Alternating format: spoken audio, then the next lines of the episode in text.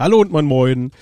Heute geht es um das Thema Show. Von der Albumidee bis auf die Bühne, ähm, dass ihr so mal mitbekommt, was alles notwendig ist, so eine Show überhaupt zu spielen. Viel Freude. Mehr?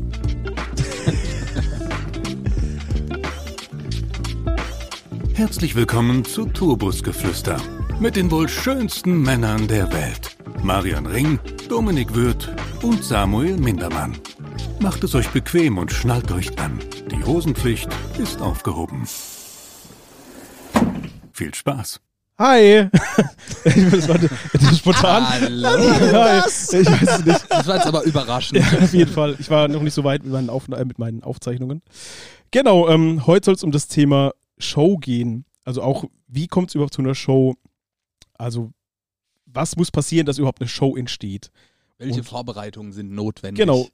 Also vom Notenblatt, wie gesagt, also von der ersten Note, die man Proberaum spielt, bis dann auf die Bühne. Hör auf zu lachen. Der Samu lacht, weil er Notenblatt gehört hat. Er denkt, das kennt es gar Witz. nicht. Er kennt es gar nicht. Als Schlagzeuger kennt es überhaupt keine Noten. Doch, ich kenne Schlagzeugnoten. Was? Diesen komischen Strich und den Punkt? Ja. Das ist keine Noten. Das ist Morsecode. Ich glaube auch. Idiot. Genau. Was ist alles nötig von eurem fertigen Song bis zur Bühne? Was passiert? Womit geht's los? Was ist das allererste? Ja, ich würde einfach sagen, Proben. Songs schreiben. Ja. Band Genau. gründen. Idioten. Ja, okay. Solo-Projekt.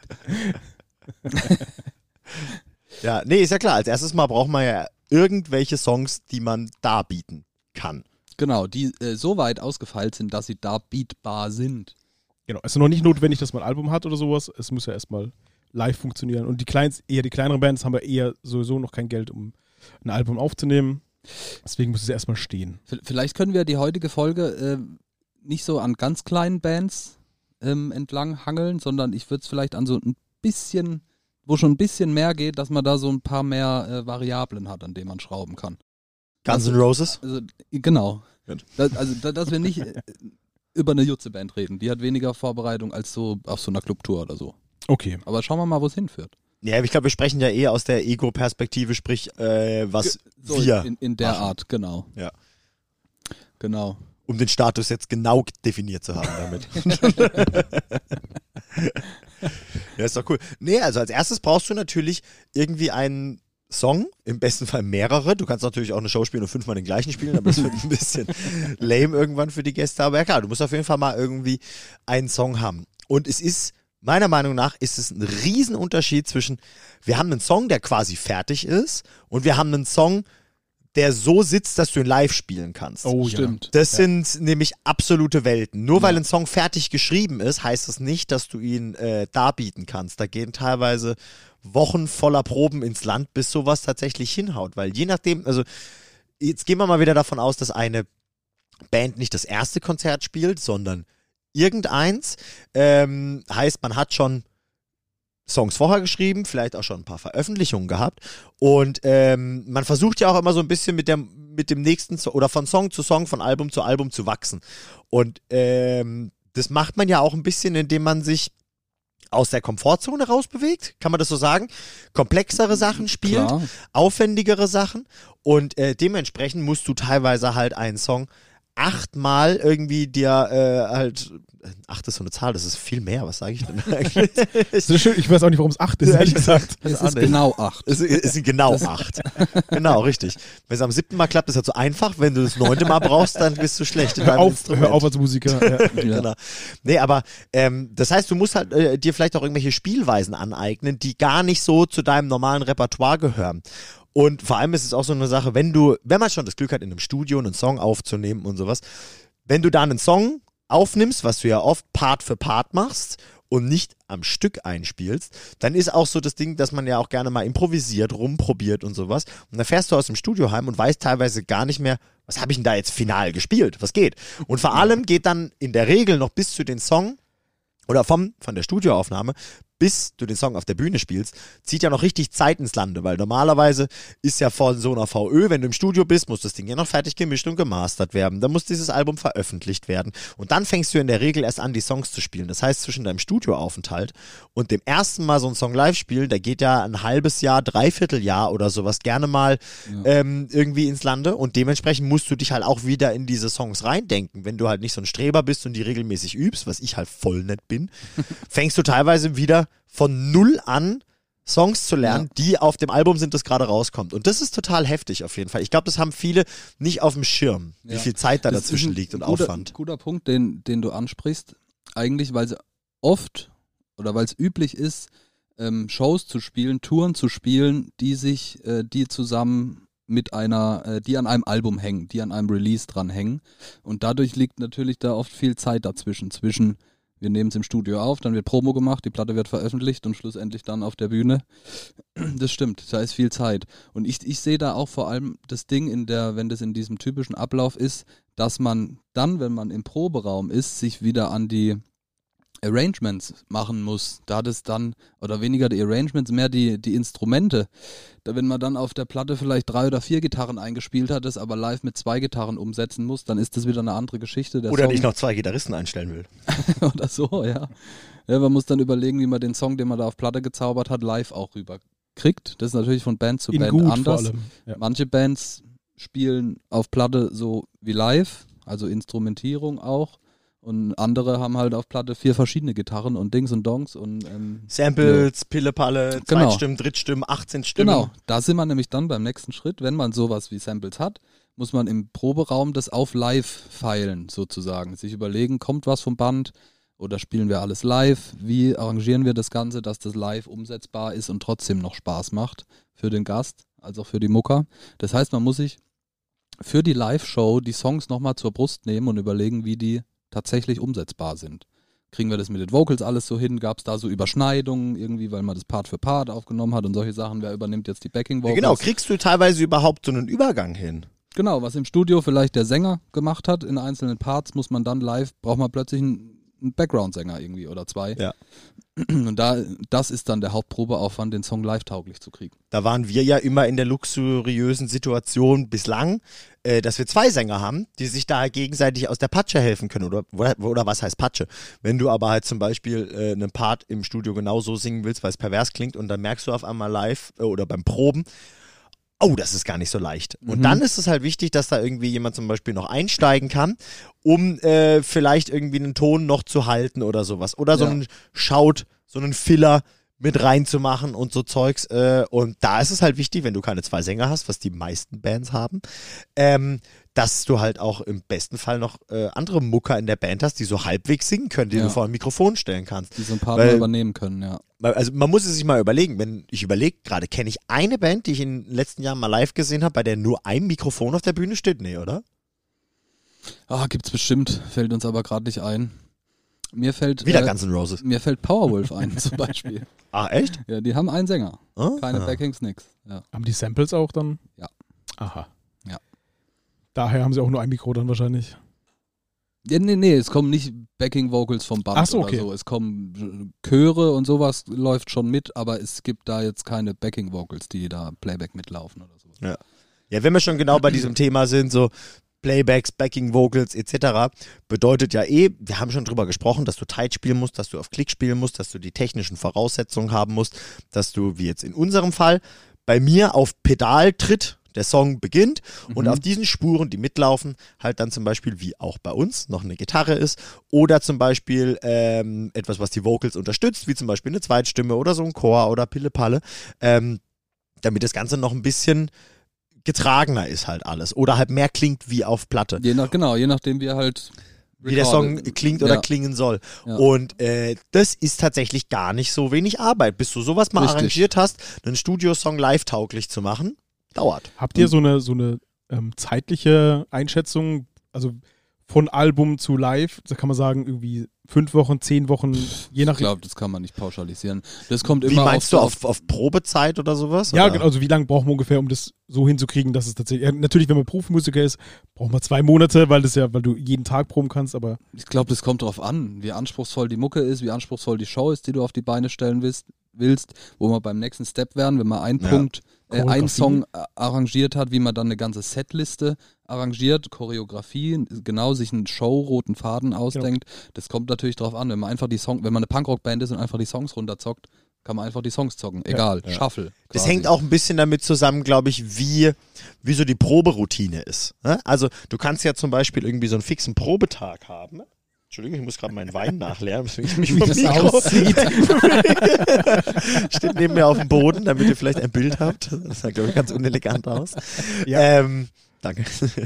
Und ähm, ja, ob man zum Beispiel halt äh, ein oder zwei Tage die Woche hat, an denen man immer probt, egal ob was ansteht oder nicht. Das hatte ich zum Beispiel mit meiner Band Most Wanted Monster vorher. Wir haben immer, natürlich klappt es mal nicht, aber wir haben fixe Probetage gehabt, bei denen wir immer in der Woche proben, damit wir quasi live tauglich sind. Und bei uns jetzt bei Grizzly ist das ja gar nicht so leicht, weil wir teilweise zerstreut wohnen, weil keiner von uns so einen richtig geregelten Tages- oder Wochenablauf hat. Ähm, und äh, da ist es dann halt eher so, dass wir quasi ja so Terminproben machen. Wir wissen, wir spielen eine Show und dann machen wir genügend Termine vorher aus und dann ist es halt eher so äh, ähm, ja, Akkordproben vor den Konzerten und vor Natur, dass das dann sitzt. Deswegen kannst du das schwierig kannst du über- auf einen Zeitraum Und festmachen. es kommt auf den Aufwand an. Wenn du jetzt da, ich sag mal, eine Band bist, die auf eine Headliner-Tour geht und, was, sagen wir mal, schon drei, vier, 500er Clubs füllt, hast du ja dann auch vielleicht entsprechendes Licht-Setup oder irgendwelches Bühnenzeug, was dann mehr Aufwand und Vorbereitung braucht. Ich glaube, pauschal kann man es nicht sagen. Das kommt immer.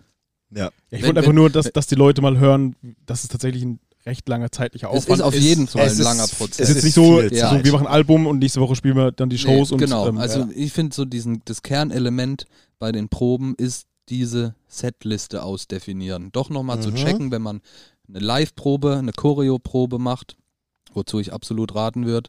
Ähm, Wenn man dann merkt, okay, irgendwie hat der Song an dieser Stelle nicht so einen Drive, vielleicht setzen wir den an den übernächsten Song und so weiter und da kann man vielleicht einen Übergang machen, dann lassen wir die Gitarre klingen und dann machen wir eine Ansage oder so. Da wären wir beim Das- Punkt Setliste.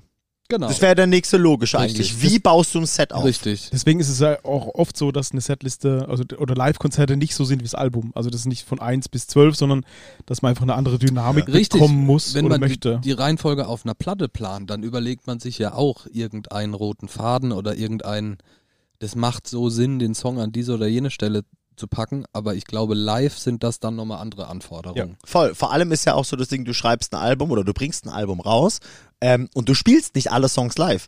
Es gibt, äh, stimmt. also ich will jetzt nicht sagen ein Großteil der Songs, aber ja, ist eigentlich so. Ein Großteil der Songs, die auf einem Album sind, werden nicht live gespielt. Korrekt, ja. Und ähm, ich meine, das ist ganz klar, du hast ja je nach Release, hast du so zwei, drei, vier Single-Auskopplungen, sagen wir mal.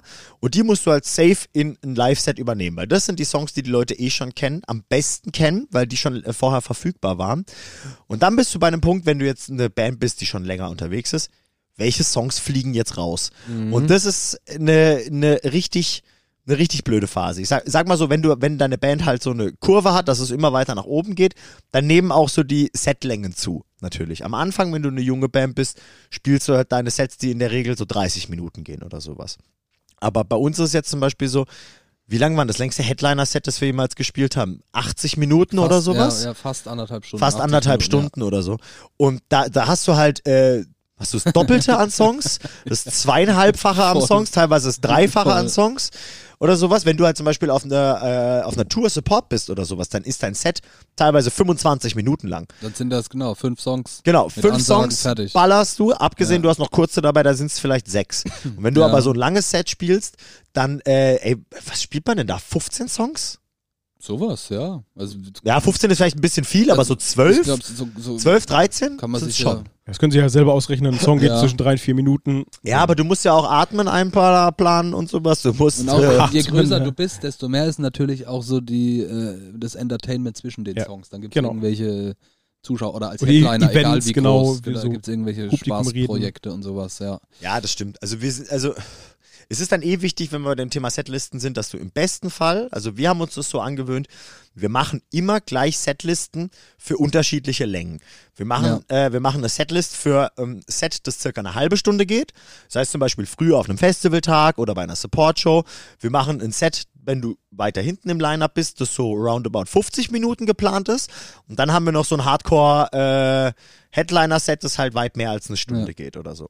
Und dann hast du halt natürlich immer noch so Variationen, wenn du deine Finale äh, Stage-Time kennst, irgendwie, wie lange du spielst und sowas, dann hängst du noch einen Song ran oder lässt einen raus. Und dann ist jetzt eigentlich so die goldene Frage, wie baust du so ein Set auf?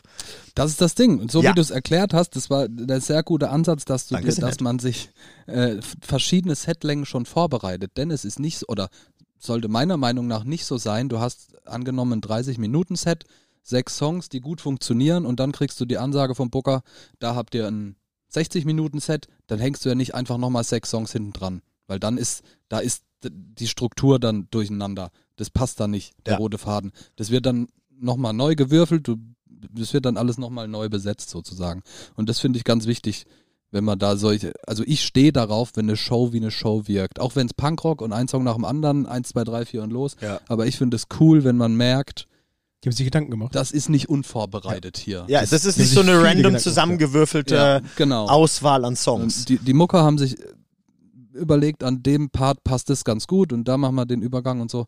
Das finde ich immer ganz schick, weil du so halt die, diesen Spannungsbogen oben hältst ja. über, hatten, über eine Show. Wir hatten auch damals das Problem, ähm, Gitarrenwechsel war oft ein Problem, weil du verschiedene Gitarren hast mit verschiedenen Stimmungen. So, true. Auch und Thema so Oder umstimmen. Genau. Ja. Genau. Ja. Und dann musstest du halt, je nachdem, also der Song passt mit dem, weil da muss er nicht umstimmen oder halt keine neue Gitarre wechseln und sowas. Und dann äh, war natürlich auch immer ein großer Punkt, wie die Setlist aufgebaut ist, weil wir eben verschiedene Gitarren hatten. Richtig. Korrekt. Wenn du, wenn du jetzt drei verschiedene Tunings hast, dann fließt das natürlich auch mit ein und ist dann nicht nur der kreative Part, sondern dann überlegst du vielleicht sinnvollerweise die zwei Songs in dem Tuning hintereinander zu spielen. Genau. Macht das Sinn? Kriegen wir das hin? Weil sonst dauert es irgendwie zwei, drei Minuten, die man halt sich halt äh, genau. verschenkt einfach. Voll. Also wir sind jetzt, will ich nur kurz sagen, bevor ich es vergesse, ich würde vielleicht noch zwei, drei Sa äh, Sets, Sets, Sätze sagen zu einem Setaufbau.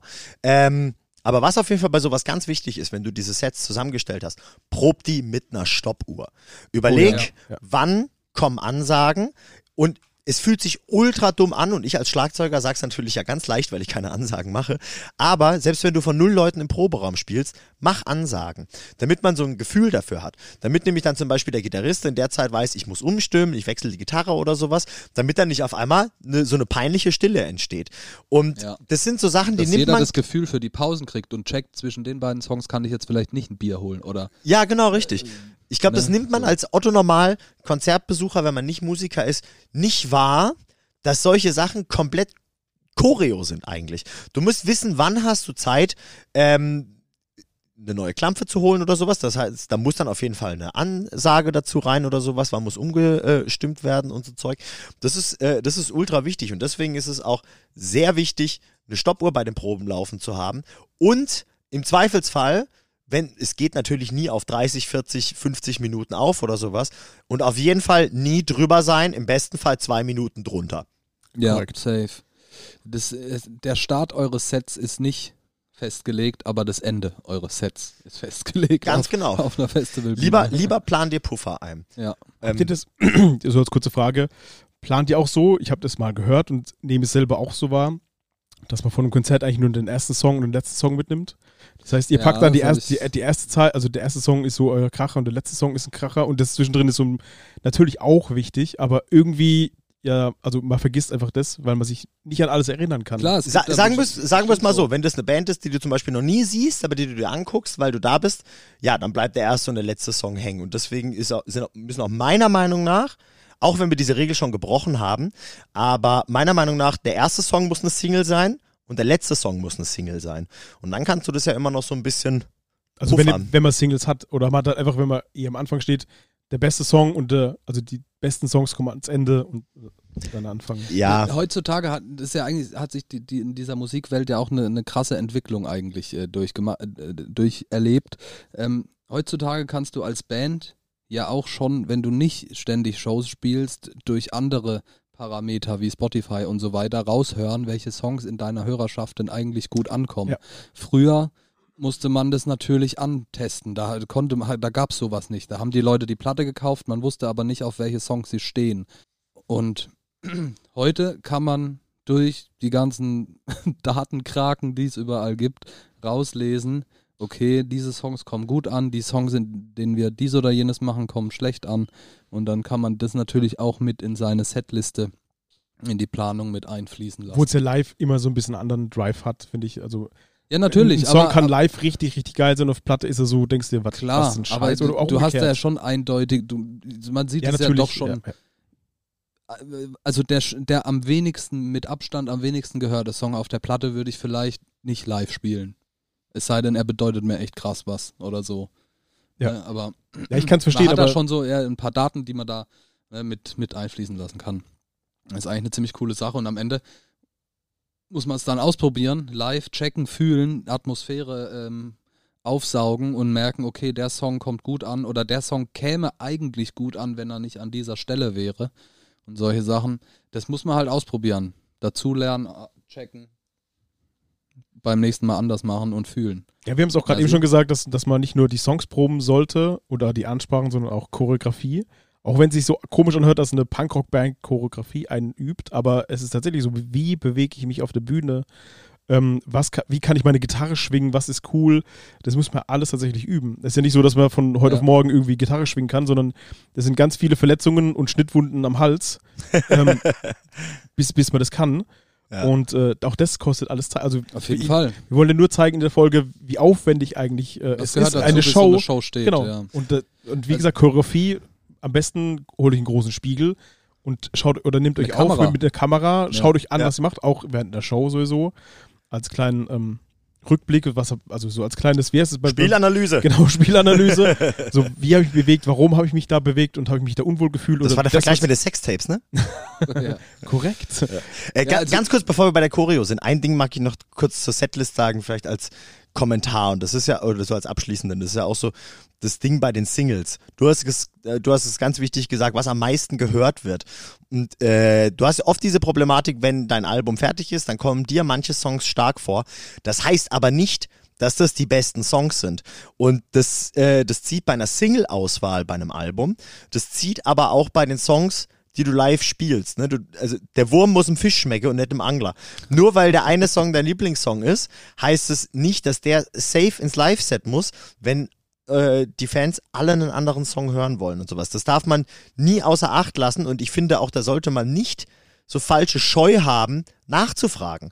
Viele Ja. Bands machen das bei Social Media, wenn man drauf achtet. Fragen, welche Songs wollt ihr im nächsten Live-Set haben? Was sind die Das Lieblingssongs vom neuen Album? Und das clever. hat nichts so mit Eitelkeit zu tun, vielleicht bei manchen, das will ich jetzt nicht sagen, aber diese Frage von welchen, welchen Song von unserem neuen Album findet ihr am allergeilsten?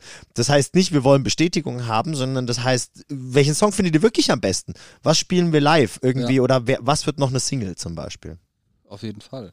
Das stimmt. Das So, stimmt jetzt wirklich. Choreo. Ich wollte äh, das nur noch kurz loswerden. Nee, äh, Choreo, ähm, obwohl ich das auch benutze, den Begriff Choreo-Probe, ich würde es aber nicht mal äh, so unbedingt festhalten wollen, weil das ja vielleicht für manche so einen leicht Es negativen geht, Beigeschmack Es geht auch hat. eher Richtung Pop, es so, wo mal so fünf Tänzer sind. Genau, es so, Man, man denkt dabei an Deadlift die Soest, aber es hat damit Richtig, nichts es zu hat tun. damit nichts zu tun. Ich, vielleicht kann man es eher umschreiben als einfach ein Echtzeit-Szenario, in dem man mal seine Laufwege kennenlernt. Wir nennen es Performance-Probe. Performance-Probe. Oh, Ja, genau, guter- das ist ja. gut. Das Klingt ein bisschen, es klingt nicht scheiße ja. im Vergleich. Ja, aber dann checkt man zum Beispiel, wenn man als Gitarrist Pedals auf dem Boden hat, dann checkt man, okay, in dem Moment im Song sollte ich da stehen und nicht auf dem Riser oder da hinten oder da hinten. Na, dann fängt man an, sich das zu verinnerlichen, an welchen Stellen habe ich Pausen, wann kann ich mal durchatmen und so. Und da geht es im Grunde drum, dass man sich auch, und das ist das Wichtigste daran, sich so aufstellt wie live, sich Ja. nicht im Kreis aufstellt und sich anschaut, sondern sich so aufstellt wie live und auch gegen eine Wand spielt, sozusagen. Ja. Ins Nichts spielt das so, als stünde man auf einer Bühne. Oft orientierst du dich ja auch an deinen Musikerkollegen, weil du ihnen zuschaust. Ja. Weil sie, äh, also jetzt zum Beispiel bei Bassisten und Gitarristen und sowas, was greifen sie denn gerade oder Ja. sowas, dass man nochmal kurz so ein Backup im Kopf hat oder sowas. Und äh, wenn man dabei immer im Kreis steht, wie du sagst, und dann auf einmal live nicht mehr im Kreis steht, dann äh, stehst du ziemlich blöd da, weil vielleicht auf einmal irgendwelche Ankerpunkte in deinem Kopf weg Ja. sind, die du nicht bewusst wahrgenommen hast, aber da hast du auf einmal gemerkt, so shit, bei der Stelle gucke ich doch immer, was macht äh, Domme denn gerade oder und so. ist Einfach es weil man unsicher ist oder Ist es so. dunkel noch dazu in der Genau. Bühnenshowlichtsituation? Auch das sollte man. Genau, Showlicht im Proberaum anmachen. Und wenn man kein Showlicht hat, dann macht es einfach dämmerig, macht es dunkel, so wie es Ja. auf einer Bühne im Worst Case ist. Man holt sich zwei Baustrahler, einen rechts, einen links, Genau. macht das große Licht im Proberaum aus und dann hast du schon so ein bisschen mehr die Lichtstimmung, Ja. die wirklich zieht genau. irgendwie. Und dann mal wirklich zu probieren, alles klar, Intro läuft, jetzt ziehen wir das Set durch, als würden wir auf der Bühne stehen. Ja. Und nicht Intro verkackt, ah, wir starten neu, sondern nee, wir checken hier, wie wir uns im Fehlerfall verhalten. Wie verhalten wir uns, wenn eine Seite reißt? Kriege ich schnell meine Backup-Gitarre Ja. und so ein Zeug. Diese Abläufe kann man dann verinnerlichen. Und es wird auch irgendwie im kleinsten Proberaum gehen. Also Auf jeden nur- Fall, wenn du da, Definitiv. wenn du im Kreis stehen kannst, kannst du auch alle frontal. Ja. Äh, klar. Ja, auf jeden Fall. Sonst stehst du halt einfach so ein bisschen versetzt und dann funktioniert das schon. Aber, ähm, und, und das finde ich immer das Spannende, wenn man solche Proben macht und dann halt auch immer, man sollte sich dran erinnern, aber solche Proben müssen quasi mit diesem Live-Enthusiasmus gespielt werden. Auch wenn niemand da ist. Und auch wenn man sich dumm fühlt. Genau, Ja. musst du reindreschen, Machen, als ja. würden da 5000 Leute stehen. Weil mir ist es teilweise schon passiert, äh, wir haben ein Set im Proberaum gespielt oder sowas, also vor x Jahren, den Fehler habe ich nur einmal gemacht und ähm, hab so vor mich hingespielt halt so ein bisschen. Und ich bin ja ein Schlagzeuger, der sich eher gerne mehr bewegt und gerne lauter als leiser spielt, weil ich es fühle. Einfach weil ich es fühle und weil es raus muss. Und da merkst du aber teilweise nach dem zweiten Song oder sowas, fuck, meine Hände verkrampfen. Zum Mhm. Beispiel. Oder ey, ich Wenn kann Intro einfach voller Elan, nicht im mehr. ersten Song voller Elan gespielt hast, so. Ganz genau. Und sowas, und sowas willst du nicht, äh, sowas willst du nicht auf der Bühne merken, dass äh, dir im Endeffekt jetzt gerade die Power irgendwo fehlt. Deswegen, es fühlt sich extremst dumm an, wenn du als Band im Proberaum stehst und dich bewegst wie bei einer Live-Show und äh, Ansagen machst wie bei einer Live-Show, aber genau das sorgt dafür, dass halt keine unvorhersehbaren Sachen auf einmal passieren, wie zum Beispiel, ich habe keine Puste mehr oder shit, da steht ja jemand oder oh, wir haben jetzt hier gerade eine halbe Minute Pause, weil ähm, der Sänger weiß vielleicht nicht, was er sagen soll. Ähm, der Gitarrist hat einen äh, äh, Klampfenwechsel, den die anderen nicht auf dem Schirm hatten oder sowas. Oder zum Beispiel ein Song läuft automatisch weiter vom Sampler im Hintergrund und startet und solche Sachen. Und ähm, um das negative Wort Choreo so ein bisschen zu entschärfen, ne? äh, so von wegen so, okay, wir spielen äh, beim, beim vierten Song, äh, dritter Takt, da springen wir alle hoch oder sowas, ne? Das ist so, das ist so sehr einstudiert. Aber wenn du halt so eine Live-Probe machst, dann bewegt man sich ja. Und das heißt, da entstehen ganz automatisch äh, so Bewegungsparts, wo dann auf einmal alle hochspringen oder sowas, wenn man sich aneinander orientiert und sowas. Und das hat meiner Meinung nach wenig mit so Sachen einstudieren zu tun, sondern äh, das passiert automatisch und du bist drauf gefasst und du weißt, was jetzt passiert. Das ist jetzt nicht so, wann können wir springen, wann können wir Konfetti zünden. Klar, auf sowas passt du ja schon so ein bisschen auf. Ähm, aber das, das sind eher so Sachen, die du halt in, un, un, unter Live-Bedingungen quasi probst, damit du es halt dann in Live genauso wiedergeben kannst. Und das ist so, Ja. was die Choreo für mich ist Ich dabei. könnte mir auch vorstellen, als, dass ich das als Sänger sehr hilfreich fände. Stimmt. Diese Ansagen mal durchzugehen und um nicht halt live das erste Mal den Song wirklich anzusagen, sondern im Proberaum sich schon vorzustellen, da stehen jetzt tausend Menschen, die warten drauf, dass ich den nächsten Song ansag. Und wenn man das dann schon drei, vier, fünf Mal gemacht hat, während irgend so Performance-Proben, dann hat man das schon mal drin, da hat man den einen oder anderen Satz sich schon mal zurechtgelegt und weiß, wie man da einen geschickten Übergang vielleicht findet und man steht halt da nicht vielleicht voller Aufregung und außer Puste und völlig geflasht, weil die Leute voll gut drauf sind. ja, Und ist natürlich auch sympathisch, voll klar, aber wenn dann so Momente entstehen, die wirklich kurz unkoordiniert sind und dieser Show die Spannung kurz nehmen, weil, weil nicht über die, die Ansage hinweg gehalten wurde, ist dann manchmal ein bisschen ärgerlich. Kommt natürlich auch immer auf das Genre an. Ja. Ne, wenn es irgend so eine Rotz, äh, was, also eine rotzige Rock'n'Roll-Band ist, dann ist das wieder was anderes in so einer Kneipe oder so. Aber wenn du halt. du hast gerade probiert, das Adjektiv rotzig umzudrehen, dass es gut klingt, ne? Ja, ja, genau. Ich, ich hab's auch gemerkt. Ich, ich, wollte, ich wollte nicht sagen, eine, Ro- irgend so eine Rotz Rock'n'Roll Band, sondern so eine, eine kernige ne, so, die halt drauf scheißen, ob jetzt da der, Back, ob der Backdrop gerade hängt oder nicht. Ne? Das ist ja auch natürlich sympathisch. genreabhängig auf jeden Richtig, Fall. aber wenn du halt eine Ja. Show, wenn der Headliner Helene spielt- macht das nicht. Nee, Da ist alles durchchoreografiert. Nicht Helene.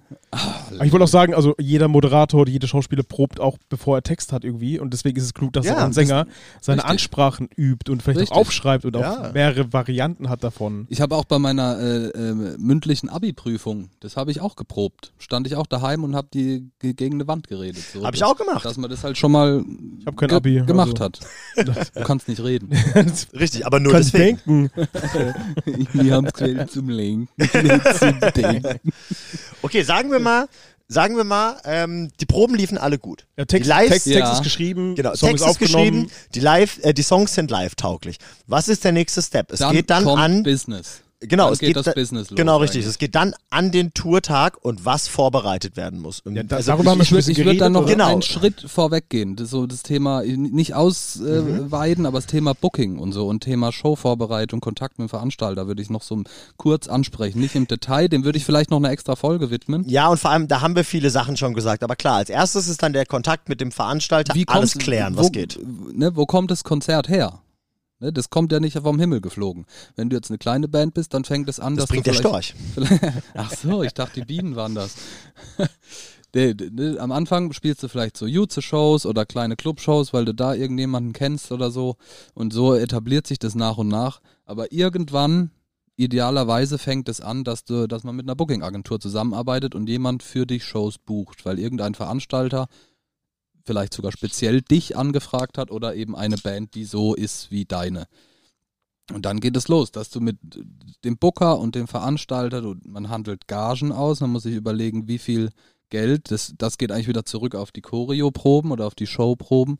Wie viel Geld können wir in unsere Show stecken? Wie teuer ist unsere Produktion? Nehmen wir Licht, nehmen wir Konfetti mit, nehmen wir Ist Crew drin? irgendwas, genau, haben wir Crew mit dabei und so. Das hängt natürlich ja alles auch von der Gage ab. Das heißt, diese ganzen Showvorbereitungen bein beinhalten dann auch Absprachen wie wir kommen im Bus oder wir, wir sind, wir pennen im Hotel, Mhm. der Veranstalter zahlt das Hotel oder man kriegt mehr Gage und man zahlt selber das Hotel und solche Dinger. Also da Ja. ist viel so ist aber- Büroarbeit, die erstmal passiert. Ja, aber also ich glaube, ich glaube genau solche Sachen, das ist Stoff für eine extra Folge. Absolut, ich wollte Also, nur erwähnen, dass das, genau, das- äh, um chronologisch Ja, ja, pa passiert dann das Booking der Show, die Vorbereitung, die bla, ne? Man überlegt sich, wie transportieren wir Crew und Material dahin, wo pennen wir, spielen wir fünf Shows am Stück, pennen wir im Nightliner oder bei Freunden oder ne, so dieser Step muss dann passieren, dieses administrative, äh, wie so ein Speditionskaufmann so gefühlt irgendwie. Ja, ja, Sich zu schon. überlegen, wann kommt wer von A nach B, haben wir Crew, wohnt der in einer anderen Stadt, dann kommt der dann mit dem Zug da und dahin. Genau, und jetzt, kommt, jetzt kommt eigentlich so eine Reihe von Themen, die wir schon hatten, beziehungsweise noch haben werden, wie zum Beispiel ist dieses ganze Organisatorische geklärt, was gehört dazu. Genau. Ist der Bus gebucht? Hat jemand genau. einen Daysheet ein geschrieben? Riesen, genau, Riesenthema. Da Und- gehen wir ein andermal noch genau, richtig. genauer Und- drauf ein. Und wann fahren wir los und wann ist Get-In genau. bei der Show? Was bedeutet, was muss man alles vorbereiten, bis man tatsächlich beim Veranstalter, also äh, Papierkram, bis man tatsächlich beim Veranstalter steht und der sagt, hallo, guten Tag, da ist eure Garderobe, da ist eure Bühne, in sechs Stunden habt ihr Soundcheck. Ja. Genau da steigen wir Und da ein. steigen Ich wir, wollte grad genau, sagen, jetzt ist da Showtag, oder? steigen wir jetzt Genau. aber ein. Jetzt ja. ist Showtag, man fährt hin, man guckt, dass man nicht ganz besoffen ankommt. Man hat alles geklärt, genau. Man, die, die Veranstalter wissen idealerweise, wann du ankommst. Das, äh, Geheimtipp, keine Kiste Bier im Bus mitnehmen, wenn man lange fährt. der Samu hat sich gerade versprochen. Geheimtipp, eine Kiste Bier mitnehmen. Ja, nein, ich sag das nur, weil ich möchte an die letzte Fahrt nach Hamburg erinnern, wo ich quasi äh, fünf Stunden davon alleine gefahren bin, die letzte Stunde nochmal gewechselt habe und da wollte ich ein Bier und es war keins mehr da. Was? Das glaube ich aber nicht. Doch. War ich dabei? Ich, nee, da, da warst, nee, da warst nicht du dabei. Das war irgendeine, das Ach war so. irgendeine, das war irgendeine andere Show. Warte, jetzt überlege ich, lüge ich? Ich habe keine Ahnung. Auf jeden Fall war es eine Strecke Hamburg und ich war richtig pisst, weil ich ein Bier wollte und einfach alles leer getrunken war. Und dann habe ich mal ganz kurz die Moralapostel raushängen lassen. Äh, Leute, wir müssen ja alle heute noch spielen. weil ich ein und bisschen dann hat noch, sauer einer, war. hat noch einer einen Zixer gefunden und dann war wieder alles gut. Ja, genau. Richtig. Aber habe ich auch nur gesagt, weil ich ein bisschen sauer war, weil ich noch ein Bier wollte einfach. Nee, so, jetzt ist Showtag. Jetzt kommst du an und dann passieren genau diese Sachen. Erstmal noch die Sachen, die vielleicht noch nicht klar sind. Ähm, Im Voraus, wann ist der Soundcheck? Wann gibt es Essen, in welcher Reihenfolge ist wer an diesem Tag dran, mit Soundchecken, mit Aufbauen etc. Genau, wer kriegt welchen Riser, wer darf wo seinen Krempel Genau. ausladen. Welches Equipment ist so. eventuell geshared? Ja, Das heißt, wer baut auch was auf? Äh, ich finde, meiner Meinung nach gehört es immer dazu, wenn man auf eine Show kommt und äh, eine Band stellt zum Beispiel das Schlagzeug, die andere Band stellt ähm, Gitarrenboxen, was weiß ich was. Und du bist nicht die Person, die dein Instrument stellt und dann gehört es einfach dazu. Wir hatten das schon ganz oft zu allen hingehen und sich begrüßen und sowas und sagen, hallo, ich bin der, schön, dass wir hier sind, bla bla bla. Ähm, und dann gehört es aber auch dazu, du bist der, der heute das Schlagzeug stellt. Geil, hey, ich bin Samu, voll nett, dass du das äh, stellst. Muss ich auf irgendwas achten? Was geht ab? Wie sieht's denn aus? ja. Meiner Meinung nach gehört das, äh, das ist einfach, das gehört sich so. Respekt danke einfach, zu, ganz ja. genau, danke zu sagen dafür, dass die Leute irgendwie Sachen für einen zur Verfügung stellen, damit der ganze Abend für alle ein bisschen geschmeidiger ist und nicht jeder mit einem Riesenbus kommen muss, sondern so Sachen aufgeteilt Genau, das, darauf könnten wir noch kurz eingehen. Für die, die es nicht wissen, oft ist es so, bei kleineren Shows, wenn da angenommen vier Bands spielen, dass da nicht jede Band ein Schlagzeug mitbringt, dann einigt man sich im Vorfeld. Ja. Äh, der eine bringt Schlagzeug mit, die anderen bringen die Boxen mit. Das ist üblich, das macht man bei den Konzerten, das ist einfach den Aufwand für alle kleiner hält. Spielt euer Schlagzeuger fünf Toms, dann sollte er vielleicht sein Schlagzeug mitspiel, äh, mitbringen, wenn die anderen nur zwei Toms spielen. Genau. Ja, Ja. blödes Beispiel. Es ist uns schon mal passiert, ich möchte die Band jetzt nicht nennen, wo wir auf einem Festival gespielt haben mit einer namenhaften Band und da hieß es dann auf einmal, äh, oder nee, andersrum, es hieß, ich darf das Schlagzeug mit benutzen, super. Gehe ich hin und sag, hey, cool, äh, vielen Dank, dass du irgendwie heute Schlagzeug stellst und sowas. Ich habe Hardware und alles dabei. Also wie gesagt, ich brauche nur Kick und die beiden Toms. Und der dann so, äh, nee, also meine hohe Toms spielst du nicht. Der hat dann quasi mir, der wollte mir nur seine hohe Tom verweigern. Wo ich dann auch gesagt habe, hä, Entschuldigung, aber wir haben das doch vorher abgeklärt und wir haben gestern woanders gespielt. Ich, ich kann jetzt keine Tom herzaubern. Ja, aber unser Management hat gesagt, dass das ganz klar ist, ähm, dass du deine hohe Tom mitbringen musst, weil die stelle ich nicht. Kick und kleine äh, und, äh, und Floor Tom war okay. Grund warum? Ist die irgendwie aus Gold gewesen? Ey, oder ich habe keine Ahnung, das war irgend so ein mieses Custom-Kit und sowas. Nichts gegen zu sagen, habe ich auch, ist cool und schön und sowas. Aber die, die, die Tom war irgendwie ganz komisch an seinem Einbeckenständer befestigt und sowas und dem war das dann irgendwie zu stressig im Changeover, das nochmal umzuhängen. Und da habe ich halt auch gesagt, so, ja du, tut mir leid, aber dann haben wir jetzt ein sehr großes Problem, weil es hieß, ich, ich spiele das Ding hier mit und wir haben keine. Und da hat er sich tierisch geärgert und hat aber gesagt, so, ja, okay, er spielt er halt. halt. Ja, genau. Wo ich mir dann auch dachte, ey, also erstens mal kannst du ein bisschen freundlicher dabei sein, weil ich habe die Mails gelesen und diese Information kam safe nicht bei uns an.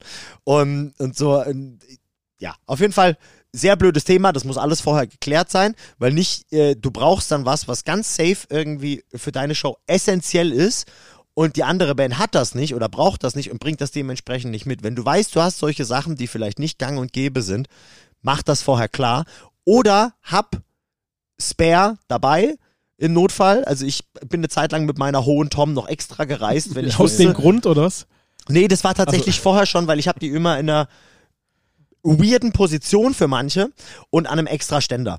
Und ähm, deswegen habe ich das noch oft zusätzlich eingepackt, bei für den Fall, dass das irgendwie alles blöd ist und ähm, dann hängt die in einer Position, die für mich nicht cool ist zu spielen. Dann habe ich mein Ding dabei, weil, also gerade jetzt als Schlagzeuger gesagt, so, das ist voll wichtig, dass du dich in deinem Schlagzeug zu Hause fühlst, dass alles da hängt, wo es hängen soll.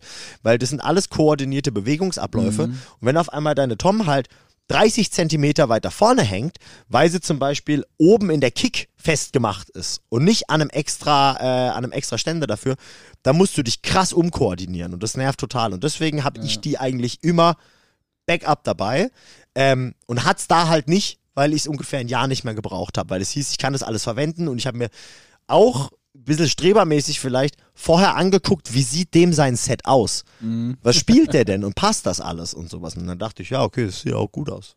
Das heißt, Warum? wenn man so Bela B ist und dann stehend Schlagzeug spielt, sollte Das man das auf jeden abklären, Fall ja. sagen, ja, weil Hey, gibt's eigentlich irgendeinen Schlagzeuger außer Bela B, der das macht? ich kenne noch einen, ja. Ja? Gute, gute Frage. Ein- Ist der in Ordnung? Hängst du mit dem rum? Nicht mehr. Eins, zwei jetzt war so eine äh, Band aus Mannheim, so Punk. Aha. Der hat auch, also es gibt echt nur ganz, ganz wenige, die es machen. Aber ja, es gibt solche komischen Menschen auf Ich jeden habe mal Fall. auf so einem Rockabilly-Festival gearbeitet, da war das so ein bisschen etablierter. Echt? ja, das also, ist cooler. Da haben, genau. Ich weiß nicht, keine Ahnung. Ist es so ein Genre-Ding, dass das Drei, da manche drei Leute von machen? 15 Bands haben so einen stehenden Drummer. So. Okay. Aber ich weiß jetzt nicht die Bands und was. Ich finde es auch weird. Naja. Die Band Ja, und jeder von denen darf sich einfach anhören, äh, Billa B. ja, genau. Aber auch ein bisschen zurecht, weil es einfach komisch ist. Ja, absolut. Das ist wirklich irgendwie strange. Okay, das heißt, wir haben, wir haben jetzt ausgeladen. wir wissen, wer was spielen darf. Was würde als Genau, nächstes der kommen? Ausladen, der erste Gang zum Veranstalter. Hallo sagen. Ja. Hallo sagen, was geht? Wir, Haben wir schon ein paar Mal drüber gesprochen. wir genau. sind die Band. Wir sind da. Wo dürfen wir hin? Genau. Und dann ist so ein bisschen das Thema, der sagt dir dann, okay, da kommen die Sachen hin, da könnt ihr die Backline parken, da vorne ist euer Merchandise, da ist euer Backstage. Und dann setzt du dich ja so ein bisschen mit den ganzen Sachen auseinander. Und dann hast du im besten Fall auch noch äh, Bier in den der Hand? Daysheet im Kopf. Fett Bier in der Hand. Liebe ich. und ähm, hast im besten Fall noch den Daysheet im Kopf und weißt, okay, wir müssen uns jetzt zum Beispiel ein bisschen beeilen. Wenn du keinen Mercher dabei hast, wird der Merch extremst gerne vergessen. Und ähm, welche, welche Bandmitglieder haben kein Instrument aufzubauen? Sänger. Sänger. So, das heißt zum Beispiel, ist es immer clever, wenn dann zum Beispiel die Sänger in so einem Fall den Merch aufbauen, die Sänger, der Sänger, die Sängerin, je nach Konstellation, und ähm, jeder sich erstmal um sein eigenes Instrument kümmert. Und dann, wenn du quasi mit deinem Shit ready bist, weil für den bist du am meisten verantwortlich, dann geht es zum Beispiel darum, okay, was ist als nächstes zu tun? Side-Drops aufbauen, gucken, dass der Backdrop bereit liegt, dass das alles ausgepackt ist. Sich den, äh, was ich wichtig finde, ist, sich den Changeover vorher sehr gut zu überlegen. Sich mit den Bands abzusprechen, Ja, die sprechen. vor und nach einem spielen, dass man sich überlegt, okay, ihr rollt euren Riser da raus, wir bringen unser Rack da rein, dann Also stehen die wir uns Aufgänge nicht im Weg. checken, so Genau, wo sind die Treppen, was kann ich Stört überhaupt es euch, wenn unser Rack jetzt schon auf der Bühne Genau. steht? Ist das okay, dass wir das Ja. verkabeln können und zum Beispiel irgendwo nach hinten schieben, wo es nicht stört? Zack, hast du fünf Minuten und vier Leute eingespart im Changeover. Richtig. Äh, Im Changeover wäre es gut, wenn man da dann nicht mehr diskutieren Was bedeutet, kurzes, äh, was ist Changeover? Also nicht jeder Der- ist der- Musiker. muss. Der Wechsel zwischen, von, also der Wechsel von der einen zur anderen Band Auf der Bühne. auf der Bühne. Das ist äh, die Zeit, die den Prozess beschreibt. Das ist das, wo Ganze- immer Musik vom Band läuft. Ja. Genau. Wo die Leute, glaube 10 bis 15 Minuten Zeit haben. Da, wo, normalerweise. da, wo man nach- rauchen je geht, wo man sich ein Bier holt, wo man Strahl Genau. wegstellt. Genau. Das ist der das eine Changeover. Setup kommt runter von der Band, die, die ganzen Verstärker und so und das andere Deswegen, Setup es kann ja sein, dass Menschen das noch nie mitbekommen haben, weil sie immer Bier holen sind oder immer am Tisch Stimmt. sind. Deswegen, wer weiß, ob, ob sie überhaupt jeden Changeover Stimmt, mitbekommen haben. sehr berechtigte Frage. Also das ist die Zeit äh, zwischen Ende der einen Band und Anfang der nächsten Band. Und was passiert da? Und wie stehen wir uns im besten Fall nicht im Weg? Ja. Wo stellen wir die Sachen hin, die wir danach nicht mehr brauchen? Wo kommen eure Sachen her? Ist auch ein bisschen Choreografie tatsächlich. Das Wenn du eine schließt große Bühne hast, ist zum Beispiel von links kommt das neue Zeug drauf, rechts geht das alte Zeug runter. Das ist eigentlich, das, das schließt eigentlich an äh, die Setlänge an, wo, wo wir vorhin drüber gesprochen haben, dass das Ende definiert ist. Und zwar aus genau dem Grund. Es ist nämlich ein absolutes Unding, seine eigene Show zu überziehen und dadurch die Changeover-Zeit der anderen, der anderen oh Band ja. zu kürzen. Das ist nämlich Ja. schlichtweg krass, wir sagen es oft respektlos, aber das ist so ein richtig krasses No-Go. Wenn die andere Band ohnehin nur 20 Minuten Zeit hat und pünktlich starten zu können und ihr dann 10 Minuten überzieht, dann ist das natürlich krasser Bullshit. Was tatsächlich auch, wenn du jetzt mal bei einem großen Festival bist, richtig Geld kostet. Voll. Wir waren, äh, wir waren mal auf Stimmt. das Fest hier in Karlsruhe. Für äh, die Zuhörenden, denen das vielleicht äh, nicht sagt, das ist äh, mit das größte oder ich glaube sogar das größte For-Free-Festival Deutschlands. Mhm. Ganz lange gewesen. Jetzt kostet äh, die Hauptbühne 5 Euro am Tag. Also immer noch geschenkt und da spielen ganz krasse Künstler. Und ich war lustigerweise mit unserem letzten Gast Niki mal dort, als gespielt hat. Und äh, die Location ist für die Leute, die es nicht kennen, ziemlich atemberaubend tatsächlich, weil da steht eine riesige Bühne, dann ist ein Teil Platz und dann kommt ein ganz großer Hügel, der voll ist mit Menschen. Also es hat so ein bisschen so einen Vertigo-Effekt, ähm, wie dein Publikum vor dir aufgebaut ist. Der fand das so krass und so abgefahren, die haben bewusst 15 Minuten überzogen und noch einen Oha. Song gespielt und noch einen Song und noch einen Song Wow. weil die es einfach so krass geil fanden. Und äh, die haben auch richtig Stress gekriegt und Niki hat auch gesagt, so Alter, das wird jetzt richtig, richtig teuer, Ja. weil das ist eine Vertragsstrafe. Das kann man ja endlos spinnen. Ja. Ne, wenn man davon ausgeht, dass die Band danach die Changeover-Zeit ausreizen muss, um ihr Set zu performen. Und dieses Set soll idealerweise irgendeine neue Platte promoten. Und dieses Konzert wird aber durch die verkürzte Changeover-Zeit schlechter. Es verkaufen sich vielleicht sogar direkt an dem Tag am Merchstand schon weniger CDs. Da sieht man direkt visualisiert, Das hat alles einen welche Rattenschwanz. negativen Auswirkungen das rein theoretisch haben kann. Unabhängig davon, dass es zwischenmenschlich ein absolutes Unding ist irgendwie. Ja. Aber das kann instant finanzielle Folgen haben. Und deswegen ist das absolutes Boah, Muss ich ich eigentlich erinnere- den, den Namen rausschneiden? Ja, gell? Weiß ich nicht. Ich glaube schon. Ich frag- Wieso? Das hat auch jeder miterlebt. Das, die, das. Ja, aber Ich das, wollte gerade sagen, ist da halt so waren- Geheimnis. Da waren das- 30.000 Leute, also die haben es auf jeden Fall mitgekriegt. ja, aber das dass ist halt so eine krasse Sache ist, die eigentlich richtig, richtig Arschloch. Wir, fra wir fragen mal nach. Aber ich erinnere Ja, mich zum okay. Beispiel dran, als wir mal irgendwo als Headliner gespielt haben und die Band direkt vor uns waren irgendwie so äh, Local Heroes, die noch ab und zu Konzerte spielen. Ey, und die haben halt schamlos 25 Minuten überzogen. Weißt du, wo das war? Äh, Ohne die Band zu nennen? Göppingen. Göppingen. Da hat uns der Noah gebucht, der gute Noah Sonnen. ah! Ja. Du erinnerst dich? Ja, ja, ja, ja, ja. Jetzt erinnere ich mich. Und die haben eiskalt wirklich Ich erinnere mich da noch 25 an Minuten. Ganz andere Sachen von dem Abend. Auch. Aber die Oh. haben, und das ist mir in Erinnerung geblieben, die haben Stimmt. hardcore überzogen und wir waren, wir waren richtig Mit pissed. richtigen Hass geschoben, ja. Ja, weil ich meine, das ist klar, ich, jeder Musiker versteht das, dass es geil ist, auf der Bühne zu stehen und wenn die Leute Spaß haben, die da sind und sowas und das ist total cool und man will eigentlich nie von der Bühne gehen, aber fuck, du hast es zu tun. Ja. Das sind Ganz die Regeln, einfach. das sind die Spielregeln, genau. Es gibt keinen Song drüber. Auf, auf Ja. großen, größeren Festivals ist es so, habe ich auch mehrfach schon erlebt, dass Bands, die überziehen, denen wird der Strom gekappt. Fertig. Ja, zu Recht auch, Seid ihr ehrlich aus. gesagt. Dann, wenn es da einen strengen Tourmanager gibt, dann gibt es vielleicht so diese typischen, äh, was weiß ich, ihr seid fertig, ihr habt jetzt eine Minute und Ja. wenn du dann noch einen Song ansagst, Strom, zack, Sicherung raus. Ciao. Ja, fertig. Ich meine, du Finde ich, find ich auch andersrum gut so. Ist ja richtig so, Ja, ist richtig so. Andersrum, es gibt auch, also das sind jetzt alles Negativbeispiele. Wir haben es auch schon öfter mal erlebt, zum Beispiel, dass auf einmal der Stage Manager am Rand stand und wir haben gesagt, so, das ist unser letzter Song. Und Absolut. weil wir zum Beispiel unsere Sets eher kürzer planen als länger, um auf Nummer sicher zu gehen, damit genau diese Sachen nicht passieren, ähm, rennt der dann ganz gerne mal oft zu mir, weil ich halt hinten sitze und nicht rumrenn und sagt, ja, ihr könnt noch einen spielen, wenn ihr wollt. Und dann probiere ich während dem letzten Song vorzurufen, spiel mal nochmal Close and Hard! Spiel es selbst, sag doch mal! und sowas. Also Du solche, einen Talkback am Schlagzeug. ich brauche echt einen Talkback, ja. Aber ähm, also solche Sachen passieren auch. Oder zum Beispiel, es kann ja auch mal passieren, dass du bist Support und die Crowd vor dir eskaliert hardcore, ähm, weil sie es wirklich gut finden. Und du hast ein kurzes Set gespielt und da gibt es auch Stage Manager und Tour Manager, die sagen, das ist cool, wenn ihr wollt, spielt noch einen, den Leuten gefällt's, die wollen noch einen hören.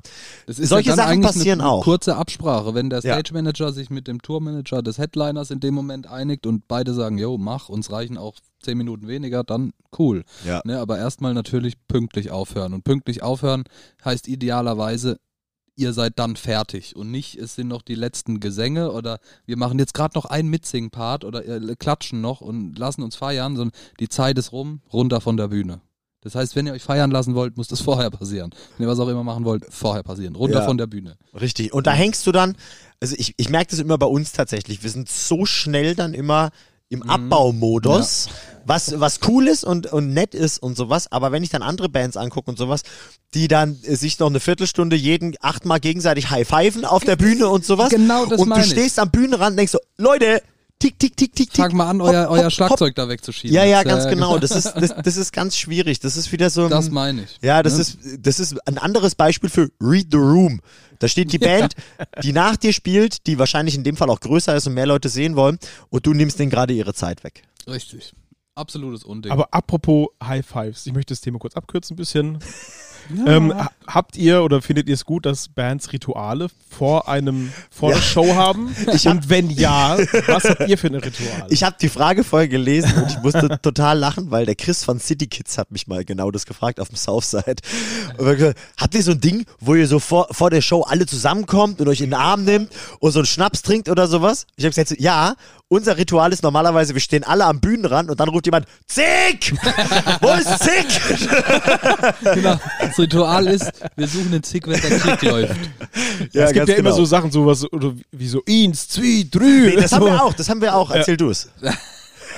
da ist haben wir auch, dumm. also grundsätzlich vorab, ich finde es gut, solche Rituale zu haben. Ich finde Ja. es gut, sich durch sowas in, Bandzusammenhang und in sowas. so ein, ja und auch so einen Das bringt jeden in Mode. emotionalen State reinzubringen irgendwie. man, macht halt so, triggert so einen Schalter und sagt, jetzt Richtig, los, und jetzt, genau. okay, jetzt Du musst ja nicht so einen Maori-Tanz aufführen, Nee, aber halt genau. so was Kurzes, wo alle beisammen Genau, sind. und so jetzt kann ich den Kopf vom restlichen Tag ausschalten. Jetzt konzentriere ich mich die nächsten 30 Minuten ausschließlich auf diese Geschichte hier. Und ich denke nicht drüber nach, ah, den Bus haben wir ein Parkverbot oder das, oder Ja, ja. das sondern Bei sowas bist du ganz noch oft darum. mit dem, mit dem Kopf bei allen anderen Sachen um die Show rum, außer bei der Show. Und so ein Ritual bringt dich ganz Richtig. kurz alle auf denselben Nenner. Und Stimmt. deswegen wird es auch erst gemacht, wenn du quasi bereit bist, auf die Bühne zu laufen.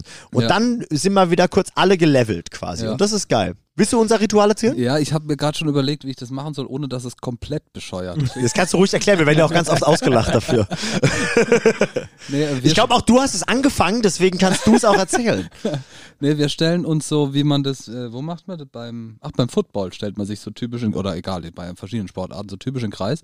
Und wir haben dann äh, den gigantischen Spruch, Alle Hände in die Mitte? Ah, genau, alle machen die Hände in die Mitte, genau. Und dann sagt einer an, der, der, der, wer auch immer halt, der sagt dann, unser Auto hat TÜV und, und dann machen alle zusammen AU. und dieses AU ist quasi unser Jetzt sind wir bereit. Schlachtruf. Oder Maori-Schlachtruf, ist, ja. das ist dann so Maori-mäßig, dass die anderen Bands in den Backstage Das hören. drumherum hören, denken, äh, äh, sie sind da. Alle los. alle haben Gänsehaut. Alle. Ja, ja, da bin ich mir zu 100% sicher, dass Ja. alle das genauso Und es denken. klingt, es klingt ja, das, das Ding ist halt, also von außen, wenn du nicht im Kreis mit drin stehst oder sowas, hörst du nur wie alle AU machen und du denkst dir schon so, das Das ist, ist keine total blöd. Aber wenn du dann noch den Satz vorher hörst, denkst du, das ist ja noch viel blöder. Ja, aber es ist so, dass man dann so, weil wir es routiniert machen, in diesen Ja. Showmodus dann irgendwie kommt und dann merkt, okay, jetzt drücke ich mir nochmal die In-Ears nach, jetzt gucke ich nochmal, okay, der Gurt Genau. äh, passt. Stehen wir im alles. besten Fall, ist der Bühnenaufgang eng, stehen wir in der richtigen Reihenfolge.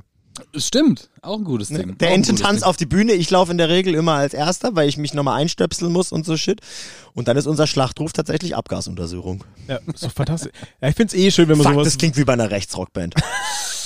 Stimmt. Uah, wir dürfen immer nur AU sagen, das war's. ich finde es gut, wenn man sowas Individualisiertes hat, ehrlich gesagt. Also jeder sollte so seinen eigenen Stil finden und seinen eigenen Egal wie blöd es vorkommt. Genau, es soll irgendwie wenn das- Insider sein. So. Es sollte Wenn einfach, das den Zweck erfüllt, Ja. kurz, ne, okay, wir sind jetzt im Showmodus und wir Ja. denken nicht mehr, wenn man vielleicht zehn Minuten vor der Show irgendeinen Stress hatte mit, oh, wir müssen unseren Merch-Table nochmal umbauen, weil da ist das Kacke oder so. Ne, Stress, Stress, Stress, Stress. Oder irgendein Beltpack hält nicht richtig, was weiß ich was. Genau. Die Sachen hast du alle dann erledigt und sobald die AU raus ist, ist es rum. Dann wird auch nichts mehr gemacht. Dann ist Showmodus. Dann stehen wir alle Ja. zusammen. Dann Jeder zieht noch an seiner Fluppe oder trinkt einen Schluck und dann geht's ab. Ja, sehr gut. dann, sehr dann gut. ist echt Showmodus. Aber das ist geil, das ist gut. Dann fängt so Oh, das richtig fehlt an. mir. Okay, gleich kommt das Intro. Ja. Gleich. Oh. Also, wenn du willst, können wir gerne später AU rufen, einfach. Am Ende der Folge. Stimmt. Das, jetzt kommt das Intro. Das ist für mich immer ein richtig dummer Moment, weil die anderen haben ja alle Wireless in Ach ears so, ja. und ich ja nicht. Und äh, das Intro läuft ja nur nach vorne raus, weil wir auf, den, äh, auf der Bühne keine Boxen haben. Das heißt, ich höre das teilweise überhaupt nicht. Und dann, da stehen wir da rum Und alle sind schon so im und Mode. alle schon so, yeah, und die tanzen um mich rum und ich stehe da. Wie lange ist noch ungefähr? Und dann schubst mich meistens einer los, los, los. Und dann renne ich. genau. Oder Stimmt. ich habe Angst davor, dass das passiert und deswegen sitze ich teilweise oft unangenehme lange alleine schon auf der Bühne. so cringy kommt er dahin, hinter das Schlagzeug geklettert, dann irgendwie, ich bin schon mal da. Ja, richtig. Wobei seit der letzten Tour haben wir das ja sehr gut gelöst. Äh, da macht es unser Backliner, der liebe Chris, der das äh, am Fußpedal startet und ich kann dann mit euch auf die Bühne kommen. Achso, ich dachte, du es- machst vielleicht Beatboxen. Einfach für dich. Ja, genau. So einfach äh, Beatbox mit für Ja. dich, dass du Das weißt, ist wie wo so ein, Über, äh, so ein Übersetzer. Richtig. so mit, äh, wie heißt denn das? Zeichensprache. Das wäre jetzt, so, das wär jetzt so ein Schlagzeuger-Tipp, weil so ist für mich auf jeden Fall die beste Lösung. Ich, ich höre das alles nicht, weil ich zu geizig bin für ein Wireless und weil das doch meiner Quatsch. Meinung nach auch eine Fehlerquelle ist. Ja. Äh, Im Gegensatz dazu, dass es hilft, dass ich cool auf die Bühne laufen kann. Und normalerweise ist es so, dass mein Kabel, mit dem ich mich ranstöpsel, also meine In-Ears, das Kopfhörerkabel baumelt hinten bei mir unterm Shirt raus und ich laufe auf die Bühne. Und da liegt das Kabel dann auf meinem Drumhocker, das habe ich mir vorher da hingelegt. Und dann stöpsel ich das noch kurz ein und dann geht's ab. Und dann ist immer so eine Sache, was mich voll abfuckt, ist, wenn du Zug auf dem Kabel hast, was immer an deinen Ohren zieht. Und ich dachte, das kann doch nicht sein, das ist immer scheiße, ich habe es noch nie hingekriegt. Und dann habe ich das irgendwo gesehen, dass jemand anders quasi das Verlängerungskabel, wo ich meine Kopfhörer reinstöpsel, einen Karabiner dran gegaffert hat. Und diesen Karabiner mache ich mir hinten in so eine Gürtelschlaufe an der Hose, damit da kein Zug drauf ist, damit es entlastet ist, damit ich so ein bisschen so eine Fallsicherung auch habe, falls ich äh, irgendwie aufs Kabel tapp oder sowas und dann kann ich losspielen. Und normalerweise, und dann ist auch noch das Problem, das dauert auch noch mal kurz und dann willst du das nicht quasi auf den letzten Ticken erst drin haben, sondern dann schon bereit sein. Und zur letzten Tour haben wir es so gelöst, dass quasi Chris, unser Backliner, äh, wenn wir bereit sind, zum Schlagzeug geht, auf mein Pedal dappt und ich laufe dann mit äh, dem Rest der Band hoch und Chris verkabelt mich hinten, klingt mich quasi ein und haut ab und ich kann anfangen zu spielen. Voll nice. Das ist die, jetzt für mich bislang die eleganteste Lösung. Vielleicht hat es, hoffentlich hat es ein, zwei Schlagzeugern weitergeholfen, weil bis ich an diesem sehr simplen Punkt angelangt bin, sind es viele Jahre vergangen. Hey, das ist auf der Scheißigkeit. Viel geiler, sich das als mit irgendeinem so Leukoplast kiloweise Oh in den ja. Nacken zu kleben. Das haben und wir ganz E- oft gemacht am und Ende es hält's hält doch nicht. nicht. Ja. Ne? Und dann machst du hier und da Das hält Blub. einen halben Song, bis du Und, schwitzt. Ja. Also ich finde ja die Kombination, wäre ich Drummer, hätte ich auch so einen Karabiner hinten am Gürtel und was ich noch geil finde für den Zug hinten ist, ich habe an meinen Inears so kleine Clipse dran Von so einem Lavalier-Mikro. und zum Beispiel, genau, und dann klippt mir das hinten in den Kragen, Ah, also in, ins T-Shirt rein und dadurch habe ich direkt am Nacken keinen Zug sozusagen. Ja, mein Kabel ist übertrieben lang. Also mein Kopfhörerkabel ist, glaube ich, fast zwei Meter oder 1,80, sowas. ja. 1,80, ja. Das heißt, da kriege ich auf jeden Fall never einen Zug drauf, abgesehen, ich klemm's mir irgendwo ein. Und dann ist Show. Ja, und dann haben wir es eigentlich. Ja. Würde ich Dann- sagen. Also, ja, das Allerwichtigste haben wir vergessen. passt dann. Dann ist Show, ne, das hat auch nochmal Potenzial. ja, natürlich, es gibt auch Folge. Dinge, die parallel laufen zu, Aber zu einer ähm, Show. Oder was meinst du?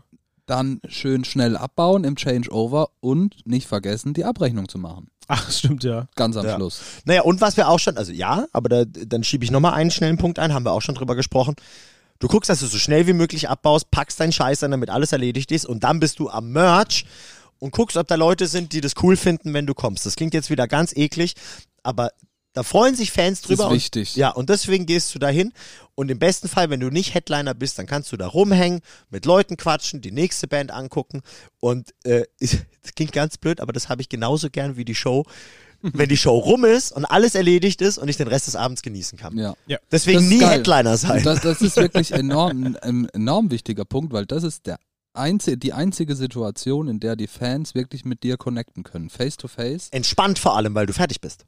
Genau, und du bist da, du bist nicht, die treffen dich nicht irgendwo am Backstage-Eingang zufällig, sondern du bist da, weil du für die da sein möchtest. Für jeden, Ja. der irgendeine Frage hat, dir was erzählen will, dich einfach mal sehen will oder so, je Ja. nach Status. Und ich finde vor allem, sorry, ich wollte dich nicht unterbrechen. Alles gut.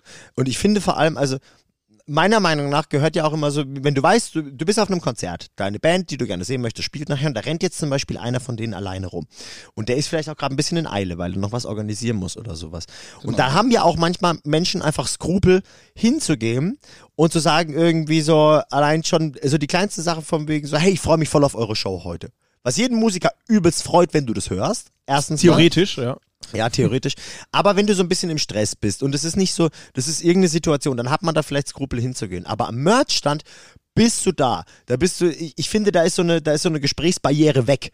Da Ja. ist jetzt, hier wird jetzt gequatscht, hier hängen Da wir jetzt zusammen Grund, ab. nicht zu quatschen. Genau, und dann nimmst du, glaube ich, dadurch auch manchen Leuten, die vielleicht gerne mit einem Bandmitglied reden möchten, nimmst du noch so ein bisschen die Scheu ähm, der Kontaktaufnahme. Ja. Weil das ganz einfach ist. Oder du, oder man redet schon mit jemand anderem und dann kommt noch jemand dazu oder sowas. Außerdem ist ja bei euch eher so eine Party. Also es wird immer Musik gemacht und es ist eher so schon. die Merch-Playlist, Ja.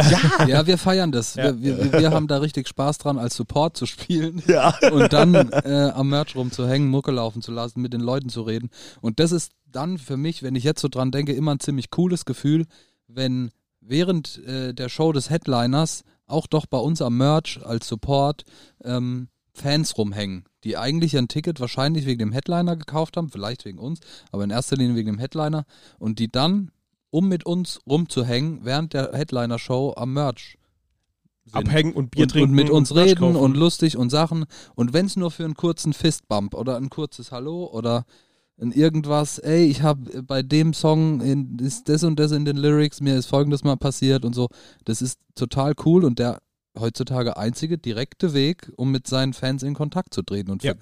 gerade natürlich für alle Bands, aber gerade für kleine Bands ultra wichtig und ganz plump und rational finanziell ausgedrückt. Wenn ihr an Merch geht, vertickt ihr auch mehr Merch. Wenn ihr da nur ein Merch, also angenommen, ihr habt eine Crew mit und da verkauft jemand für euch eure Sachen, dann wird es auch funktionieren, wenn ihr eine gute Show gespielt habt.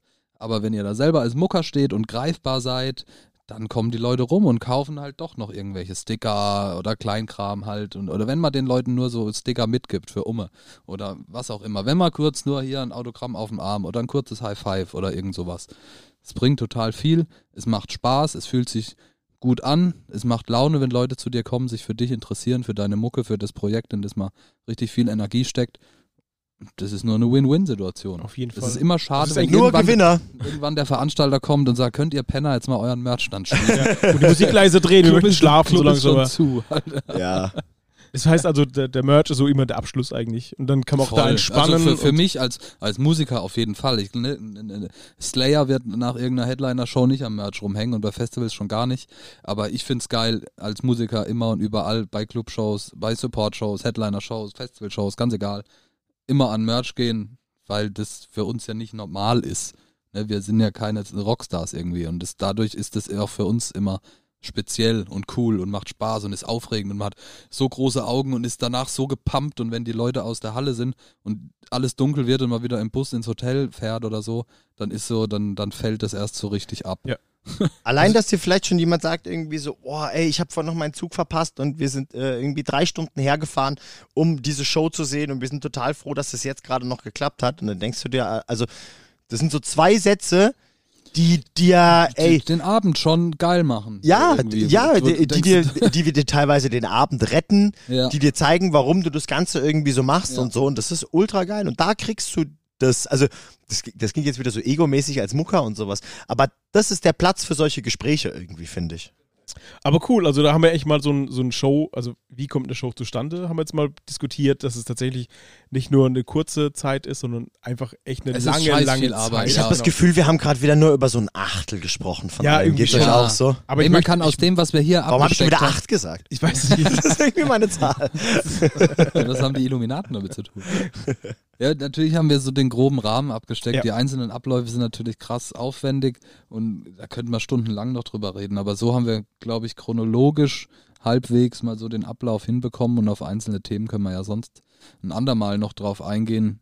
Sei es, keine Ahnung, Performance-Proben, sei es Kontakt mit Bookern, egal, ne? diese ganzen kleinen Das Einzelthemen. heißt generell Performance. Das wird schon Ja. eine Folge füllen eigentlich. Genau, und wir können auch zum, zum Thema Merch eigentlich mal eine Folge machen. Ja, gerne, ja. Wie Das wäre jetzt wieder so ein Punkt zu fragen, an?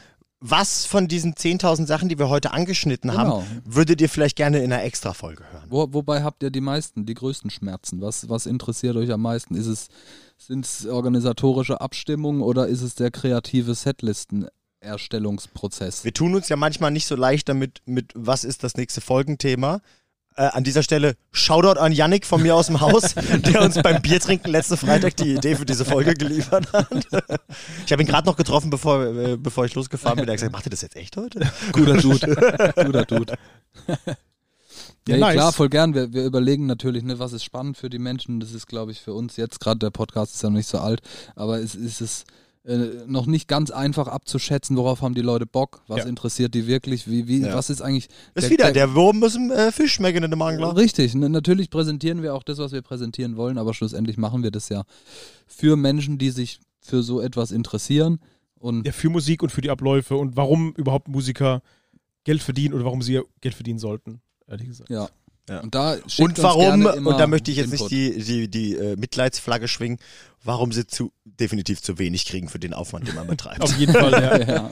Weil Proben bedeutet zwei, drei Stunden oder vier, fünf Stunden die Woche, wenn nicht sogar mehr. Ähm, Aufnahmen, äh, das ist ein, eine Unsumme an Stunden, die zusammenkommen nur für ein Album. Da wundert Ja, man sich und, manchmal, äh, warum irgendwelche großen Künstler sechs-, siebenstellige Gagen kriegen. Natürlich kriegen ja einen Arsch voll Geld, aber Und ne, schreiben so, die Songs nicht selbst. so ja, und deswegen entstehen hohe Produktionskosten. Eben, die Leute wollen auch bezahlt Viele werden. Menschen sind involviert. Lass mal eine Rihanna vier Wochen Produktionsproben machen, was das ein Arsch voll Geld kostet, irgend so eine Arena zu mieten. 100 Menschen arbeiten da und so und dann kostet am Ende halt das Ticket auch irgendwie 4000 Euro. Ja. Wo Oder wir bei so, meiner ne? Schmerzgrenze sind. 4000 Ja, Euro genau, ist halt pro Ticket. Genau, Ja, ist meine 4000 auch. Euro. Ja, ich hab's, ich hab's kurz spontan hochgesetzt, als du Rihanna gesagt hast. Aber apropos Rihanna, kommen wir mal zu unseren Songs für die Playlist. Äh, ja. ja, Ich habe heute auch einen Rihanna-Song. Du auch? ja, ich glaube auch, ja. Ja. Wir alle haben- drei haben mit Rihanna-Songs. Ah, das ist ja witzig. Meiner ist von Beyoncé. oh my gosh. Beyond, oh my gosh. Love her. Ja, Ah. Dominik, So möchtest du inspiring. vielleicht anfangen? Also, Ja, möchtest du mein, anfangen mit deinem gerne. Song? Meine Teenie-Legenden oder eine der Teenie-Legenden, MXPX, Hast du bei denen auch in die Hose gepisst? die habe ich noch nie live gesehen. Ich auch nicht, ich noch nie live gesehen. Also wird es doch passieren. Aber ja, habe ich auch gemacht. Ja, halt zu Hause. Ja, genau. Als ich sie gehört habe und der Song so gut war und ich wollte einfach nicht rausgehen. Nee, da muss ich immer, eigentlich fast egal, welchen Song ich von denen höre, muss ich an typische Teenie-jugendliche Skater-Zeiten denken, in denen man ganz wenig Sorgen hatte und auf irgendwelchen, bei uns auf dem Dorf, auf dem alten WG-Platz, da war die Halfpipe aufgebaut. Ja, Und dort sind wir immer rumgeskatet. Jedenfalls, der Song heißt Freitagnachmittags am Skater rumcoole. Genau, richtig, einfach so. Zwei Bretter dabei, aber keine Rolle dran. Der Song heißt Chick Magnet und ist für mich eine, eine Zeitmaschine 15 Jahre zurück. Anhören, geil. Cooler Song.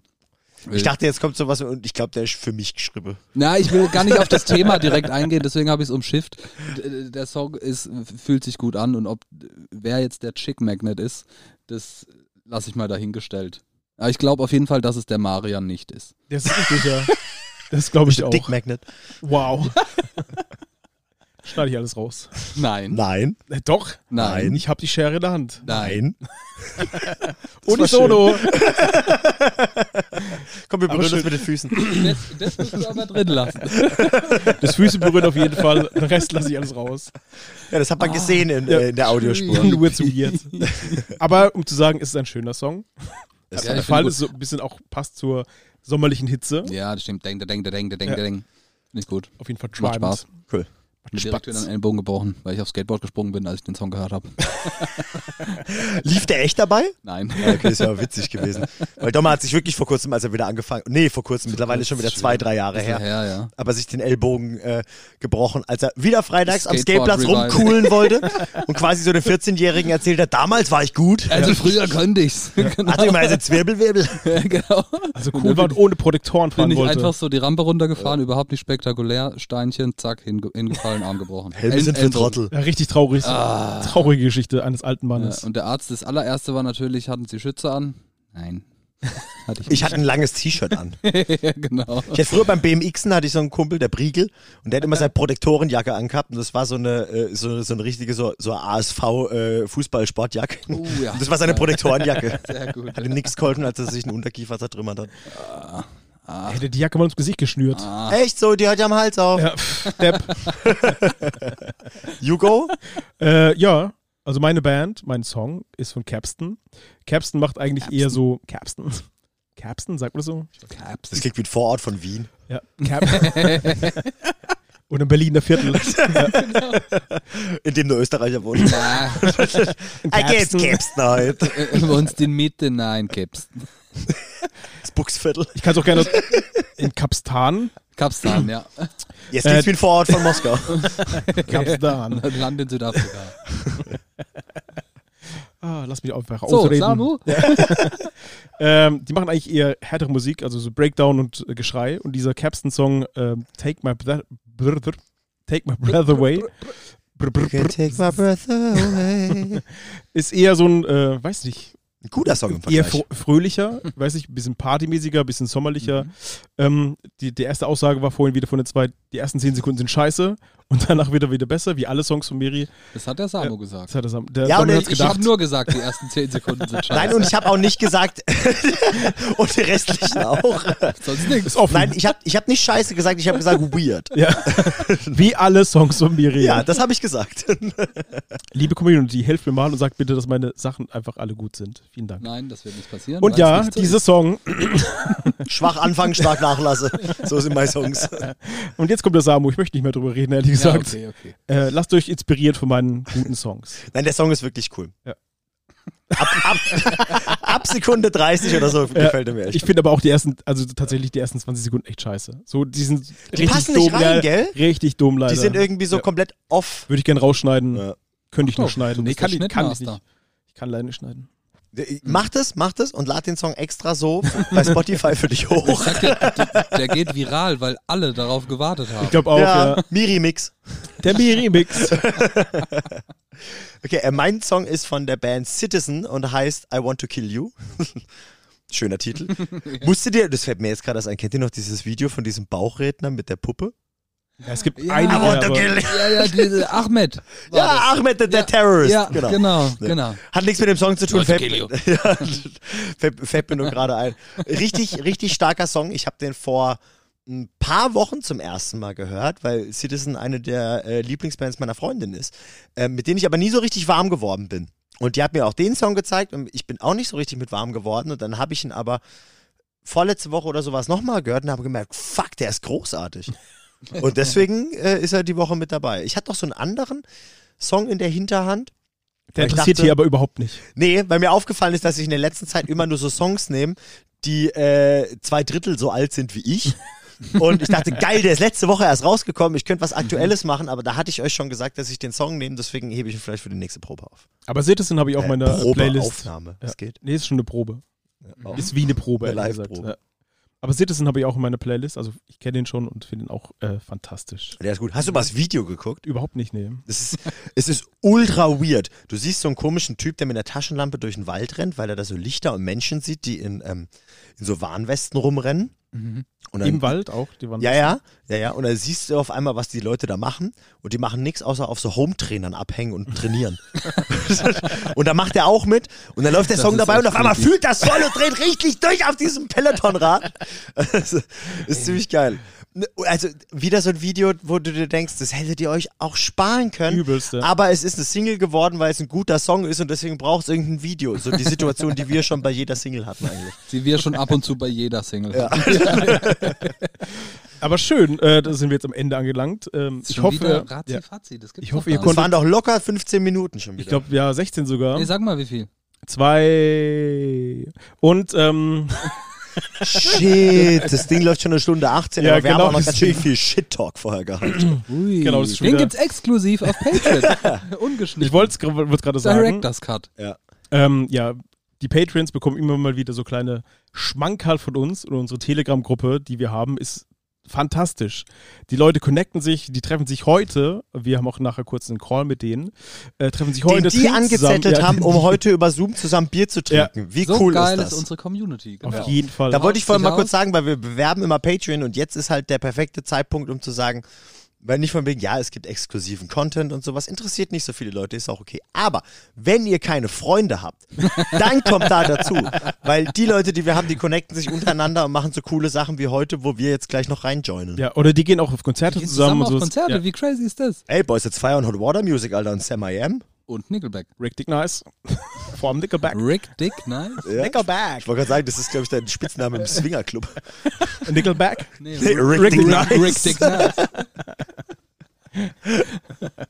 Mit diesen schönen Worten möchte äh, sich Fuck, ich habe schon wieder keine Verabschiedung. Ja, das ist richtig. Ah, Das wussten wir wir alle. Wir können es noch bisschen künstlich in die Länge. Oh, ich Das kann ich überlege, nicht. ich überlege.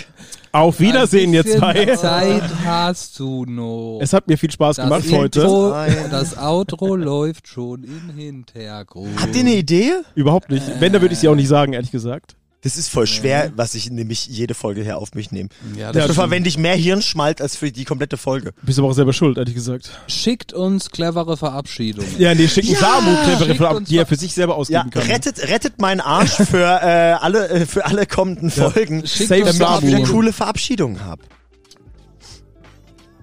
Ole, ole. Nix. Um kurz die peinliche Pause zu erklären, die beiden haben sich gerade angeguckt, einfach mit den Fingern aufeinander gezeigt. Ja, vielen Dank, dass ihr uns zuhört. Ich trinke Ähm, jetzt noch die Flasche Wein leer. es hat uns wie immer, ich hoffe, ihr hört es hat uns sehr viel Spaß gemacht, diese Folge aufzunehmen. Ich fand heute voll cool. Heute, war, heute war mm, mal okay. Und im Gegensatz zur letzten Folge habe ich nicht Angst, dass wir so Sternhagel voll waren. Das, ich glaube, es ist sehr voll. Ja. Ich glaube schon, dass wir ein bisschen betrunken sind, ehrlich gesagt. Wir trinken ja, ja Winterbock. Ich bin schon betrunken gekommen. Ah, das ist okay. Sehr gut. Von daher gesehen, vielen Dank, Dominik. Ja, sehr gerne. Vielen Dank auch. Vielen Dank, Samuel. Danke, ebenfalls. Bis in zwei Wochen und ähm, Wir hören uns. See you, see you, see you. Tschüss, tschüss, ciao. Arschipikatschi. Oh, das ist doch okay. Ja, hast dich gerettet. Das hast du auf jeden Fall Echt, das habe ich schon ein paar Mal gesagt. Nee, hast du nicht gesagt. Nein, im Privaten. Ja, ist egal. Da habe ich mir auch schon gedacht, so,